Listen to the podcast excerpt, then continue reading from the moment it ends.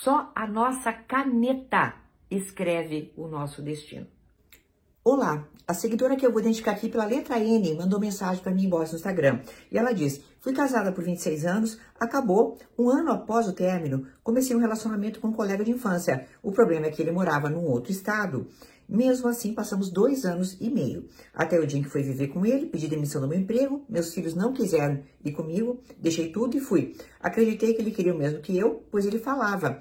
Oito meses depois, ele me fala que não sente nada e que não quer mais a relação. Fiquei arrasada, mas retornei para minha cidade. Mas o que fazer para superar tudo isso? Demonstro para todos que estou bem, mas não estou. Bom, bem, querida, examinando a tua linha do tempo, é, você ficou 26 anos casada, suponho, portanto, que teus filhos já são adultos hoje e quiseram ficar onde estavam para você ter essa tua experiência. Não creio que foi uma aventura, tá? Porque você o reencontrou mais de um ano depois de estar separada, depois ficou dois anos e meio. A gente não vê aquele tipo de aventurinha que vê geralmente aqui no perfil, que a pessoa pega lá e cutuca enquanto está casada alguém do passado. Não. Você fez aquilo que seria a trajetória de um grande amor, mas que infelizmente não deu certo. Bem, querida, hoje o que, que você tem? Você tem um erro que foi público, sim, porque você julga isso como um erro, certo? Tá? Então, um erro, aspas, que foi público, já que você deixou trabalho, se despediu das pessoas, foi para lá de forma bastante pública, todo mundo ficou sabendo.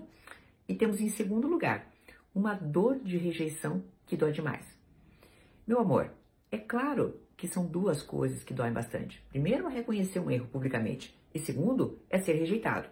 Inclusive, a rejeição, ela ativa uma área cerebral chamada núcleo accumbens, que é exatamente a mesma região que é cutucada e ativada quando você dá a topada numa mesa com o dedão do pé. Aquela dor que você sente, portanto, é uma dor física, sim, dói bastante.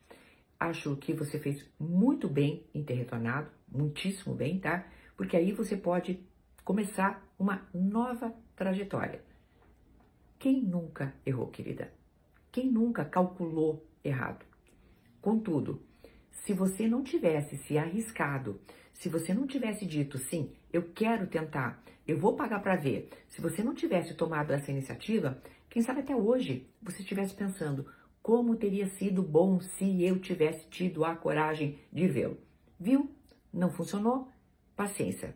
Você precisa ser, assim como todos nós precisamos ser, um pouco mais piedosos conosco. Você tem que ser mais piedosa com você e reconhecer que foi um erro, sim, mas foi um erro que você não poderia calcular depois de dois anos e meio de relacionamento. Tentou viver esse grande amor que estava ali fantasiado na tua cabeça, não funcionou, voltou. Fazer o quê?